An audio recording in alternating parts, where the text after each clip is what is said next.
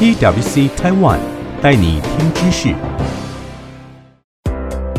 现在的世界正面临各种严峻考验，疫情肆虐，失业率攀升，经济动荡，许多人被迫在在家饿着肚子活命和出外冒险工作赚钱之间做出选择。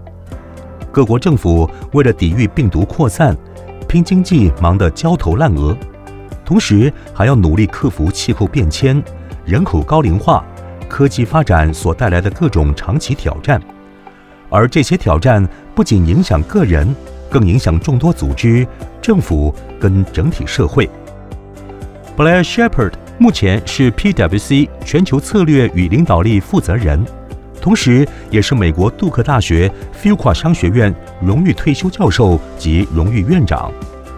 Blair Shepherd 与他的团队在2017年提出一个名为 Adapt 的架构。涵盖了当今社会最重要也最不容逃避的五大趋势。所谓的 “adapt” 是五个英文单字的简称。A，asymmetry，指的是不对等的发展。根据 OECD 在2019年出具的一份报告，与前几代人相比，当今的年轻人更难以实现中产阶级地位。研究显示，出生在1943到1964年之间的婴儿潮一代。在他们二十几岁时，约有百分之六十八的人属于中等收入家庭，但出生在一九八三到二零零二年的千禧一代，比率下降到百分之六十。随着财富分配不均的情况持续加剧，全球中产阶级正濒临绝种，各国都开始出现富者恒富、穷者恒穷的现象，中产阶级急速消失。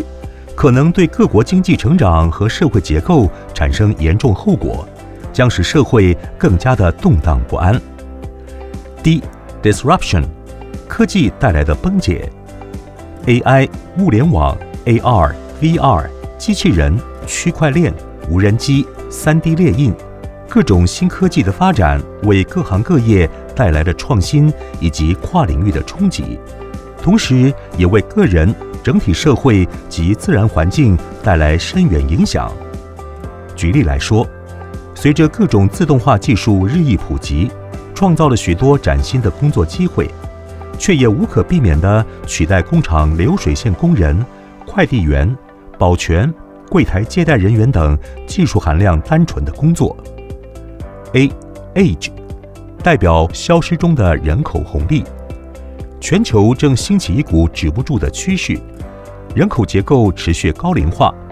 根据联合国二零一九年全球人口展望预估，到二零五零年，全世界每六个人之中就会有一人是超过六十五岁的老年人，占整体人口比率的百分之十七。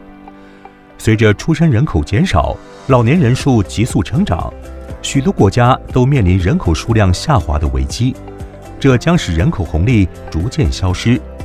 当青壮年劳动力出现缺口，劳退、劳保等社会福利系统压力随着升高，人口高龄化对于企业、社会结构和经济都是不可忽视的议题。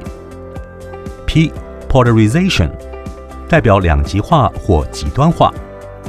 英国公投脱欧，两韩对峙，美中进入新冷战时期。近年来，全世界不约而同兴起反全球化的浪潮。当全球化走向崩解，随之而来的是民粹主义盛行，国家主义更为强盛，国际舆论两极化。从经济层面来看，两极化将促使全球供应链大洗牌，走向双供应链或区域型供应链的新形态。从社会层面来看，不同族群间的对立走向白热化。人们倾向关心当地议题，而对世界其他地区的议题较不关心。T，trust，代表对既有组织机构制度和科技缺乏信任。当世界越来越复杂，原有的组织机构，如联合国、世界卫生组织和制度，如民主制度，无法顺畅运作，因此渐渐失去人们的信任。而失去人们信任的机构和制度，在人民心中的价值也不断流失。同时，高科技所带来的副作用，如假新闻的猖獗，让人们对科技、传统媒体、政府开始心存怀疑。随着国家主义、民粹主义盛行，人们越来越难信任和自己身份认同不一样的族群，使得人们对于事实的真相缺乏共识。Blair Shepherd 认为，如果人们不妥善应应 Adapt 五大趋势，将会引发一连串的危机，并在未来十年导致无可挽回的伤害，带来财富的危机、科技的危机、制度的危机以及领导的危机。首先，财富的危机与全世界走向不对等的发展 （asymmetry） 相呼应。如果贫富差距持续加剧，M 型社会的问题无法解决，老中青世代都将面临财富危机。使得老无所终，壮无所用。年长者将因积蓄不足，无法安享晚年。中世代被迫负担房贷和养育孩子的同时，还要担心工作被自动化所取代。年轻世代则持续处在经济萧条、房租房贷居高不下的恶劣环境，并面临长期待业和低薪的威胁。科技的危机，科技发展是把双面刃。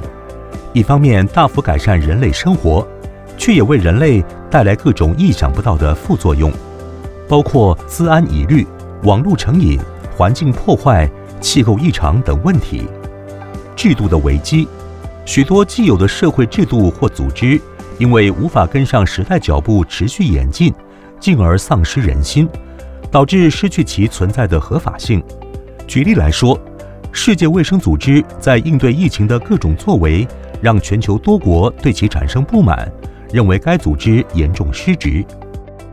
领导的危机，原本人们期待各国领导人将可带领我们化解各种全球性的危机，但现实的状况是，许多领导人往往坐视危机蔓延，反而将心力放在比较不重要的议题，例如各国政府面对气候变迁的逃避态度。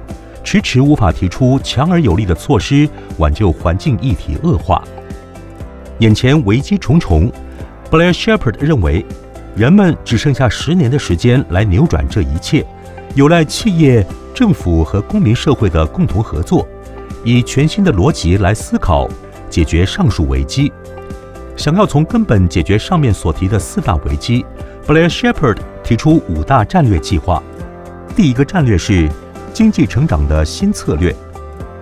尽管国际贸易的重要性不言可喻，但是这必须建立在成功的地方经济基石之上，如辅导中小型企业投入利基型市场、发展地方特色产业等，改以发展地方经济为优先，才能使全球化经济永续发展。第二个战略是发展成功的新定义。传统上，人们习惯使用 GDP 来衡量一个国家或社会成功与否，但 GDP 无法显示出一个国家的贫富差距、失业率、通货膨胀、幸福指数以及环境永续。这样的衡量标准已然过时。例如，巴西为了发展经济，换来亚马逊森林持续遭到破坏，许多动植物种因而失去栖息地。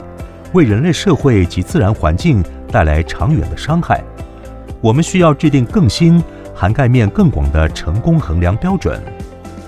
第三个战略是创造国际组织的新架构。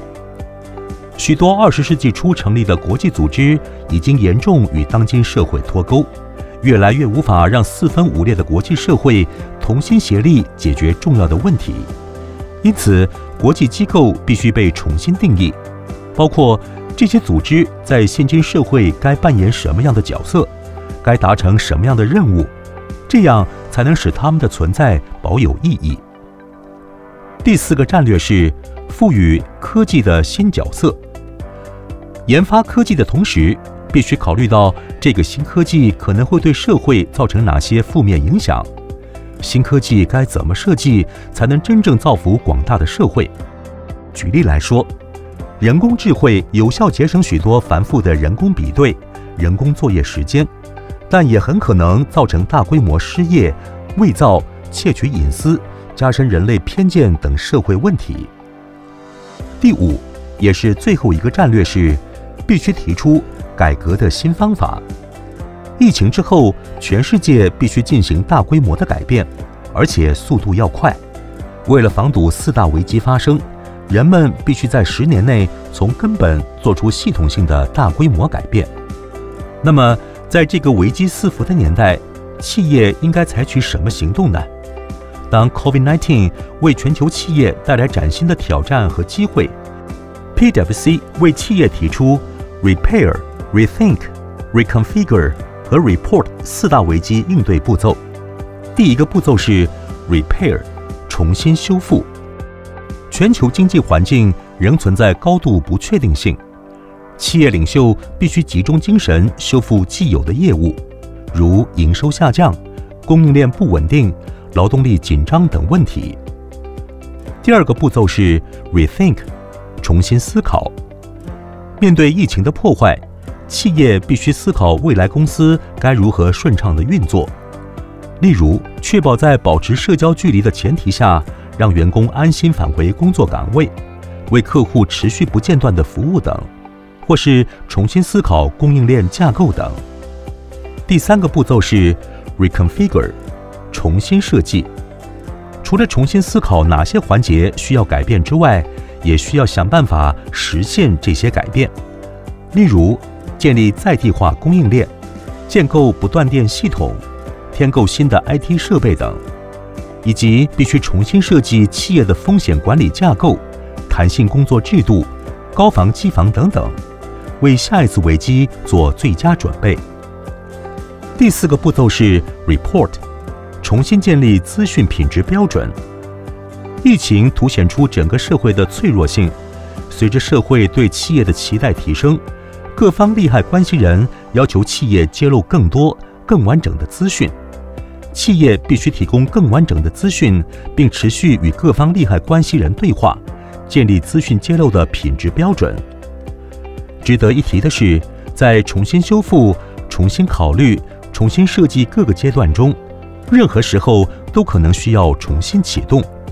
随着各种不确定性增加，企业改革过程很可能随时面临失败，因此重新启动将成为企业的新常态。另外，企业需要随时保持警觉，因为危机随时会再度爆发。在这次危机还没学到教训的企业，在下次危机发生时，很可能马上被打回原形，又要从重新修复的阶段重新开始。Adapt 五大趋势急速改变人类的生活，加上疫情的催化作用，使得四大挑战已迫在眉睫。无论是从政府角度采取五大战略计划，或鼓励企业采取四 R 步骤，企业、政府、国家到每个个人，必须共同携手，赶在下个重大灾难发生前，快速采取行动，从根本做系统性的大规模改变。